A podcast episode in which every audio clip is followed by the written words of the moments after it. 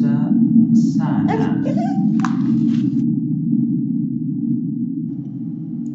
Bueno, estamos aquí en otro episodio de La Cosa Sana. Presente el profesor, Agustín Larrea. quien está bebiendo porque claramente ya su vida carece de sentido. Eh, mi nombre es Ana Long, entusiasta de Glitter, Mm. influencer del mate, madre. Principalmente argentina también. Sí, Hay que sí, mencionar. sobre todo. Sobre todo. el patriotismo. Eh, aparte de estar tomando, estoy. Acabo de ser psicoanalizado. Así que me van a ver en mi más alta.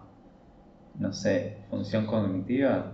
Eh, me gusta, sí, sí, sí, sí, muy bueno, me gusta. sí, Acabo, sí. tipo, todos los problemas ya los dejé atrás. No, mentira. Me gusta porque es casi una canción de bandana. Está bueno. Dance, dance, dance. claro. Te tenés que psicoanalizar. Te digo, es muy para estos tiempos. sí, sí. Yo creo que podría ser un hit. Bueno, ya saben, les dejamos esa idea, pónganla en práctica ustedes que tienen mejores micrófonos que nosotros. Claro, sí, sí. Eh, ¿qué querés, ¿De qué querés hablar hoy? Yo no quería hablar de nada. Sí, pero porque ya hablaste todo el psicoanálisis. Entonces me Sí. toca a mí decir el tema y vamos a hablar de extraterrestres. Opa. Sí. Nos vamos para arriba.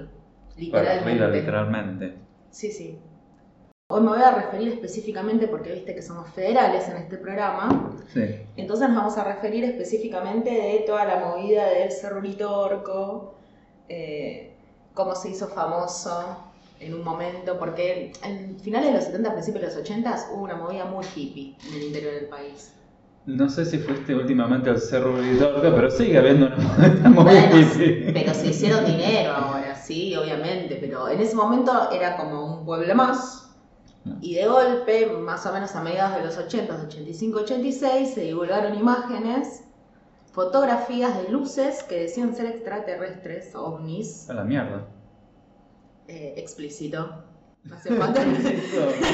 Palabras Opa. explícitas. Opa, apalala. Opa. Y eh, se eh, tomó realmente eh, la noticia, fue de conocimiento nacional. Tipo, todo el mundo sabía que había ovnis en el Uritorco. Sí, también pasó que, por ejemplo, en México había mucha movida ovni, como que se empezó a hablar mucho del tema Mm. y la gente se apasionó. Pero fue un momento donde aparecían ovnis por todas partes.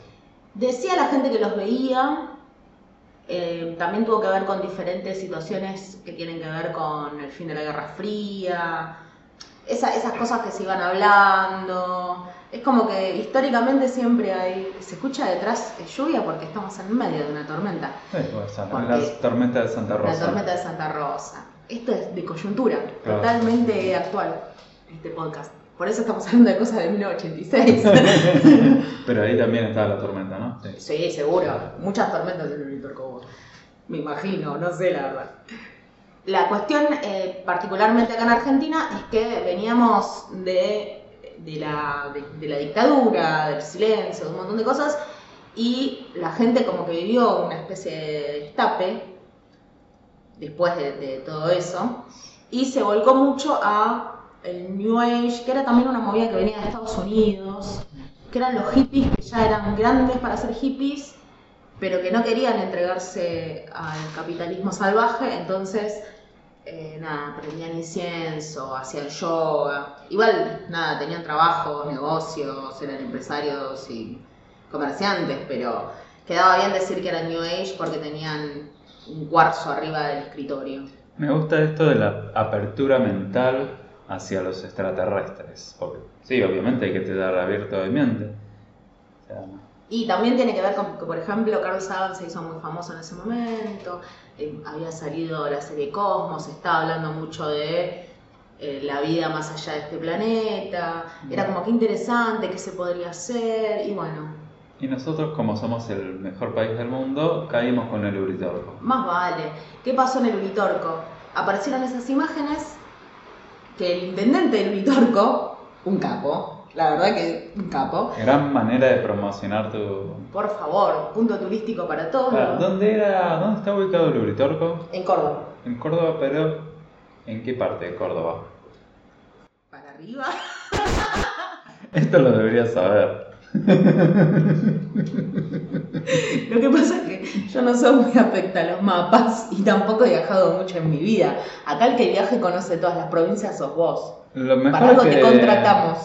No me están pagando nada. Yo viajé al Uritorco hace, no sé, dos años creo.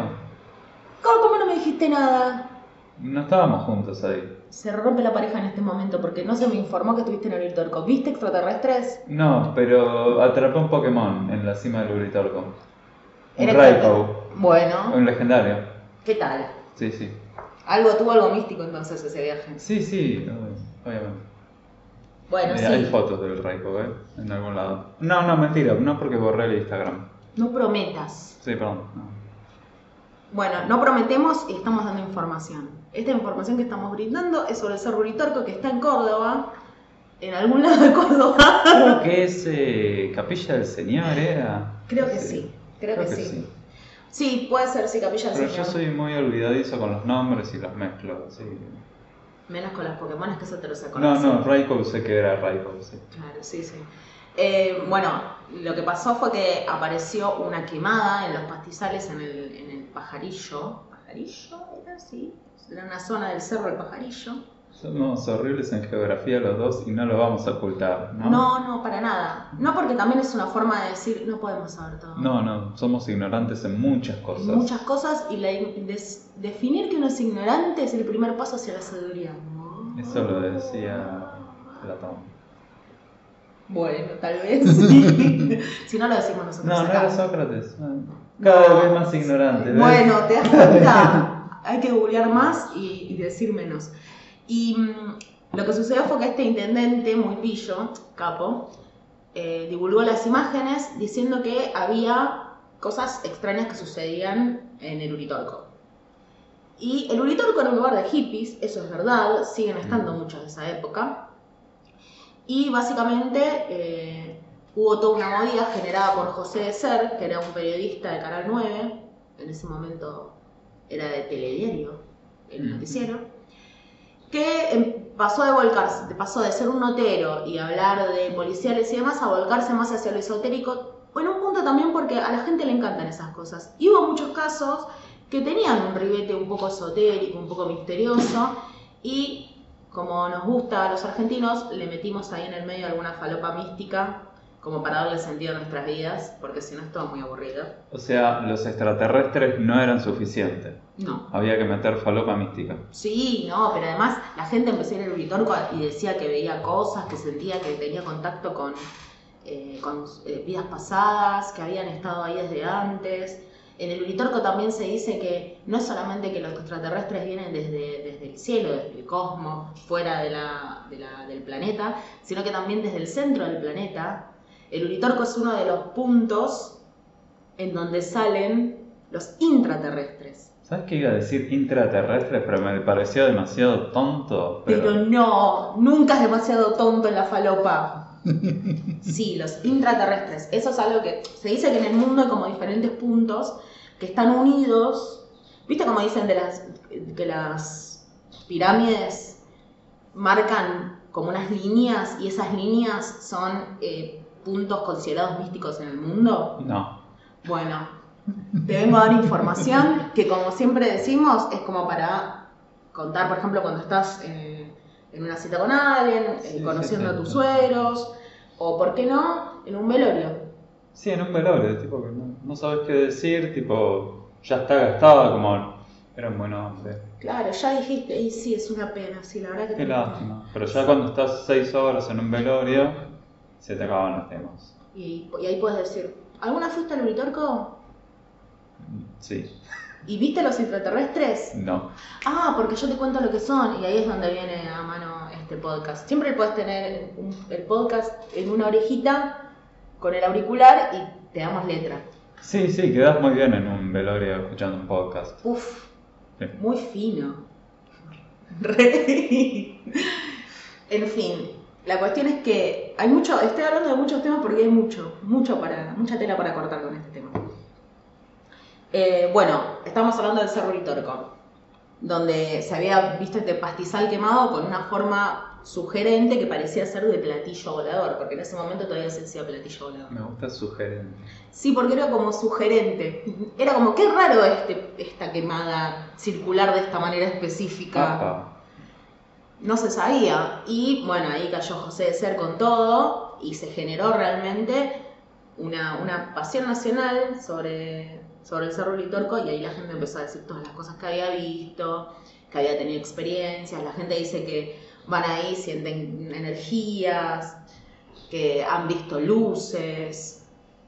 Todas cosas que supuestamente tienen explicaciones eh, meteorológicas, geográficas, pero claramente a la gente no le importan las explicaciones científicas. No, no, ya sabemos que no. Y van a ponerse en patas a la tierra y a, y a dormir abajo del... conexión, sí. Claro, sí, Hay sí, que sí. conectarse con el planeta. Abrazar muchos árboles. Sí, muchos. Muchos, definitivamente. Y bueno, hablando de este señor José de Ser, que fue realmente un pionero en lo que a televisión verdad se, se dice, Televisión falopa. y sí era falopa, pero este, este señor fue un periodista realmente muy reconocido porque generó eh, muchísima, ¿cómo decirlo? Muchísima conversación en la sociedad con respecto a temas que no eran muy hablados. Por lo menos no públicamente en un canal de televisión.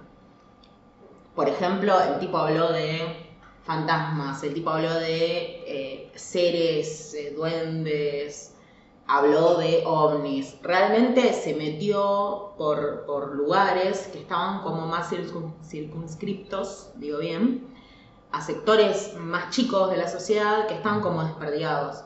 Y de golpe nos dimos cuenta que en realidad a todos nos interesa un poquitito de eso. Porque es divertido, es interesante. Sí, sí, es interesante, digamos. Eh, y me parece como. Esto fue después de la dictadura, ¿no? Sí. Claro, me parece como re grosso porque en algún punto como la dictadura te tapa todo eso, ¿no? Como que siempre tenés que hablar de cosas como, como esa represión del pensamiento también pasa por ahí un poco. Sí, y además hay una cuestión que tiene que ver con la cultura local y con cómo se expresan las tradiciones. Eh, dentro de lo que es, por ejemplo, específicamente Córdoba, específicamente el Cerro Litorco, eh, está la leyenda del bastón de mando, que supuestamente eh, el gran cacique de los comechingones mandó a hacer un bastón que pasó de mano en mano y tiene poderes y supuestamente est- est- estaba ahí en el Uritorco y es como súper místico y, es como una cosa que se empiezan a enlazar historias, eh, personajes, eh, etnias, y es como mucha, mucha información y muchas cosas y tienen que ver también con parte de compartir con los demás y, y no callarse y no quedarse cada uno. El famoso el silencio de salud de la dictadura pasó a ser como una especie de gran destape en el que todo el mundo quería contar todo y justo esto entró con diferentes corrientes eh, populares en el mundo que también tenían que ver con eso, tenían que ver con esta cosa de, de poder liberarse, en algunos puntos fue una cuestión más liberarse de los tabúes tal vez sexuales, en otros lados fue más de liberarse de tabúes relacionados más con temas religiosos, es como que hubo, pero al mismo tiempo, cada vez que se generan estas corrientes que son más bien progresistas, progresivas y que buscan la liberación, también se genera una corriente contraria que es más conservadora y que quiere sostener las cosas, el status quo tal como está. De todas maneras, a ver, esto fue divertido y fue interesante en un momento y después medio que quedó en la nada. Cada tanto vuelven a surgir cosas y el Cerro Litorco ya es un espacio turístico, un punto en el que vos vas a hacer eso. A tratar de ver si, no sé, si a la noche en la carpa te encontrás, no sé, con una luz. Pero es como muy difícil y tiene que ver también con la propia percepción de cada persona, que a veces tal vez vos imaginás cosas, Agustín. Sí, aparte, digamos, si vas ahí es porque querés imaginar cosas, me imagino. Me gusta porque te imaginás que te Me querés imagino que me quiero imaginar, sí, sí. Y sos una persona psicoanalizada, imagínate si no Acabo de estar psicoanalizado, sí, sí. Increíble. Eh, pero aparte, bueno, yo lo subí de noche al Uritorco y... Pero la verdad igual, no, no me pareció... Me parece ¿Tu sí una linda experiencia? Como de subirlo, pero Después energía y esas cosas, la verdad que igual a mí soy la persona menos receptiva del mundo posiblemente. Agustín, vos sos porteño, tu palabra no vale. Claro, sí, sí. eh, sos un porteño sin, sin fe. claro. Es como que los extraterrestres me miran, no, ese no, vamos con otro. Claro. Y no me tiran luces a mí.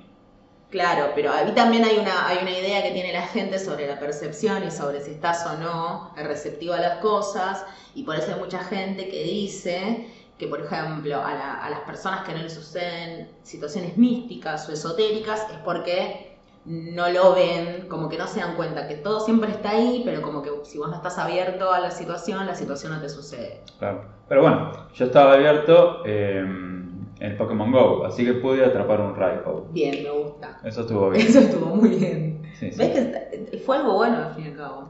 Sí, sí, Tuvo algo igual positivo. voy a decir una verdad. eh, era un evento que te permitía agarrar ese Pokémon y eh, yo lo activé ahí arriba. Porque en realidad, digamos, me da la- es como que tenía el Pokémon guardado para atraparlo y lo decidí atrapar ahí. Porque en ¿Qué realidad... ¿Vos te das cuenta que elegiste ese, ese momento en ese lugar? Sí, sí, toda la gente estaba como mirando el paisaje, re guay, esperamos y yo estaba atrapando a Raikou. Eh, pero cuando subís al cerro, no, no hay nada, obviamente.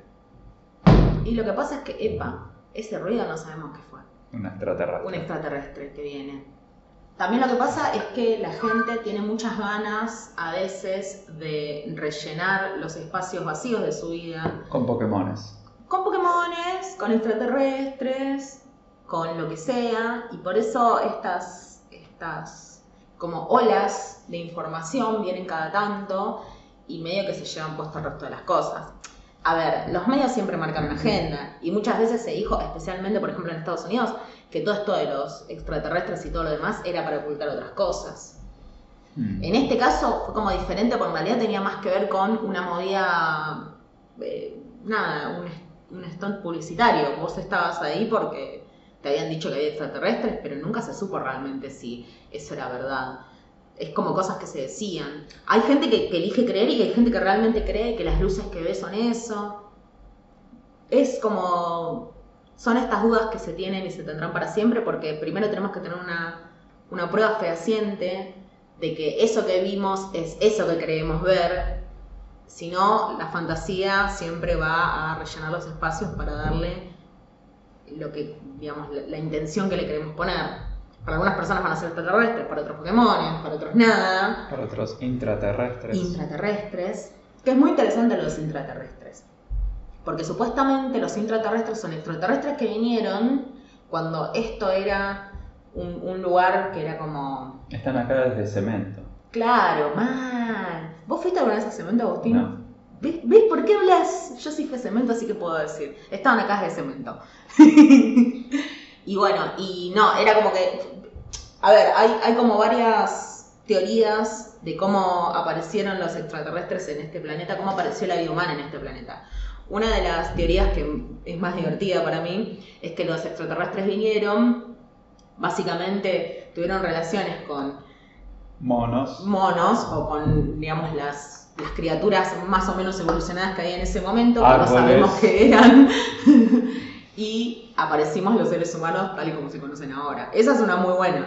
A mí me gusta mucho Es idea. sí, sí. Es linda, es como del amor, Salimos del amor, de extraterrestres con monos. tal vez, no sabemos. Eh, Eh, y bueno, la otra que dicen es que simplemente vinieron extraterrestres y hubo eh, como algunos que podían adecuarse mejor a las condiciones de acá y fueron transformándose solos, fueron mutando como una especie de selección natural y los que quedaron fueron los que generaron la raza humana. o sea, son los primeros humanos. Esa es una teoría.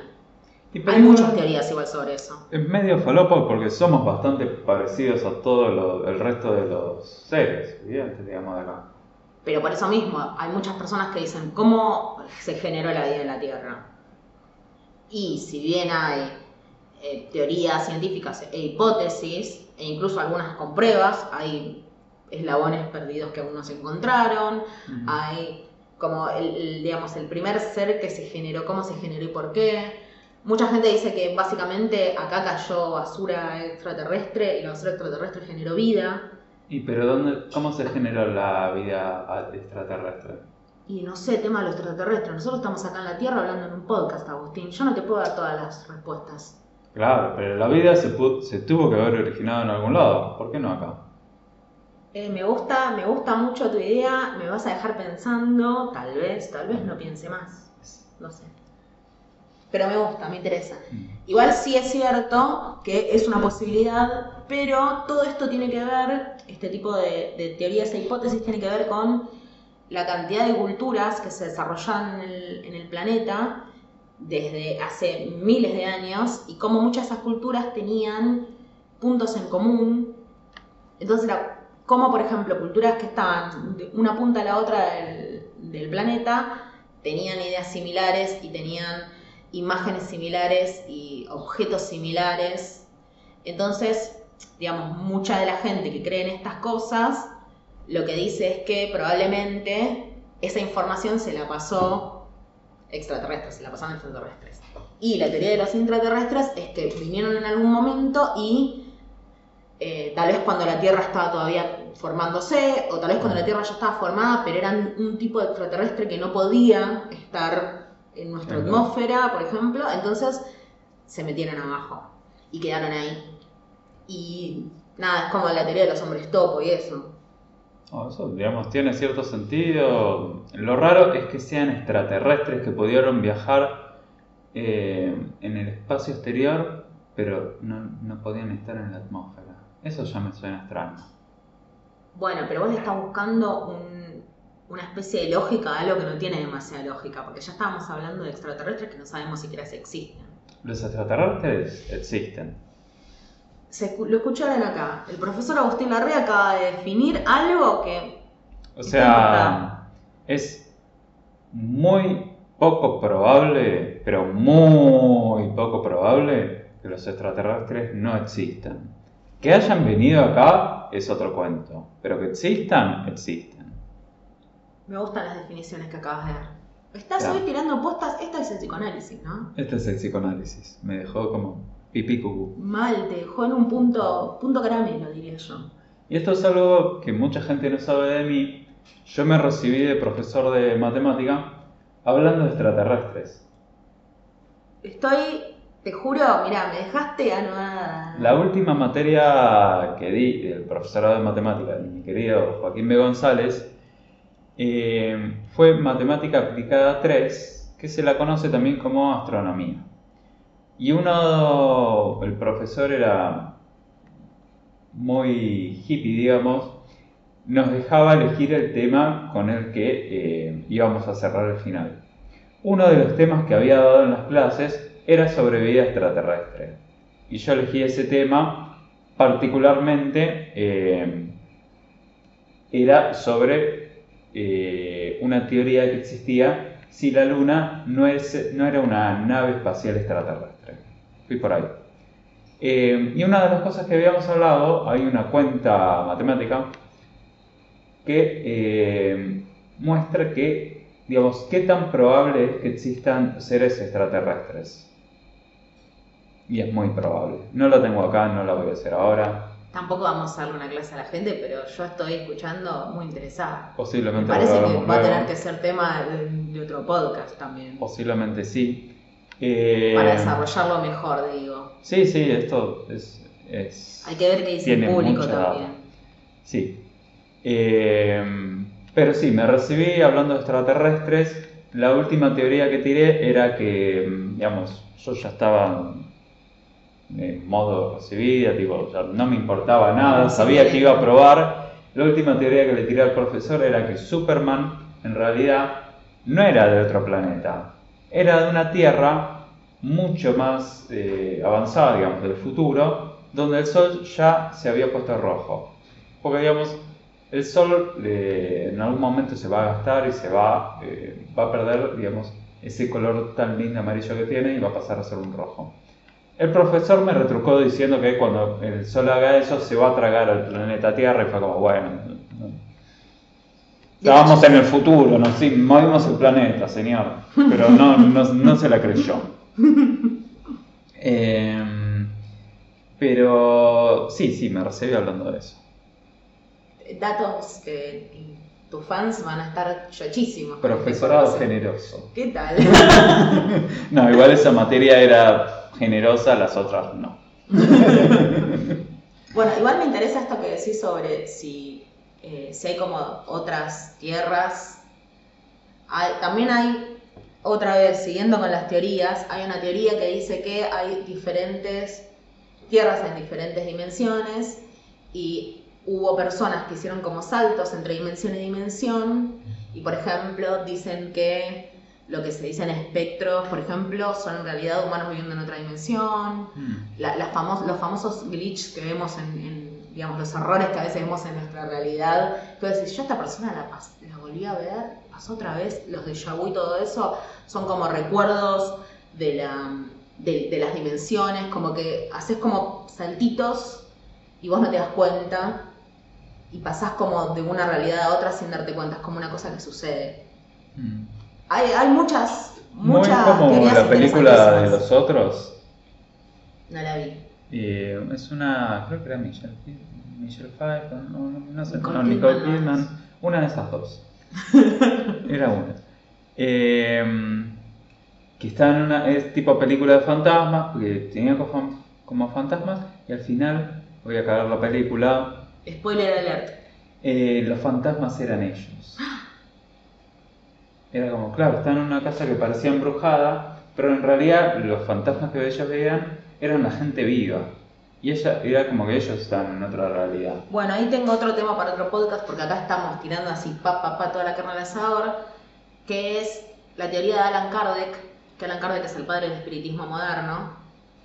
Alan Kardec decía que lo que nosotros vemos como eh, espectros son personas que pasaron de este plano a otro y el otro plano es otra dimensión que es muy similar a esta y a veces como que podemos ver. Por eso se dice que cuando vos ves a los, fantasmas, lo que ves es como que los ves por el rabillo del ojo, porque vos en realidad no los estás viendo directamente porque tu cerebro y tus ojos lo que están haciendo es decodificando la realidad tal como la conoces. Pero cuando pasa alguien, digamos, algo por el lado tuyo, vos como que lo sentís, tu cuerpo lo siente, pero eh, tu cerebro y todo lo demás no se da cuenta porque no tiene dónde definir a dónde ve. No tiene a dónde encajar.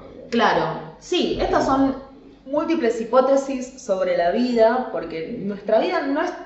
Parece a veces que es como súper complicada, porque vivimos en Argentina, inflación, eh, no sé, política, comida cara, alquileres por las nubes, pero ¿sabes qué? También nos gustan los extraterrestres. Claro, sí. Me gusta cómo pasamos de el Urizoc a pasar de cualquier, a hablar de cualquier otra cosa. Porque así se define la cosa sana. Sí, sí. Así, ¿ves? Porque ahí es donde decimos, como siempre, que vos estás hablando con, con alguien de algo y después pasas a otro tema y de golpe, hace cinco horas que estás hablando, se tomaron tres tubos de vino.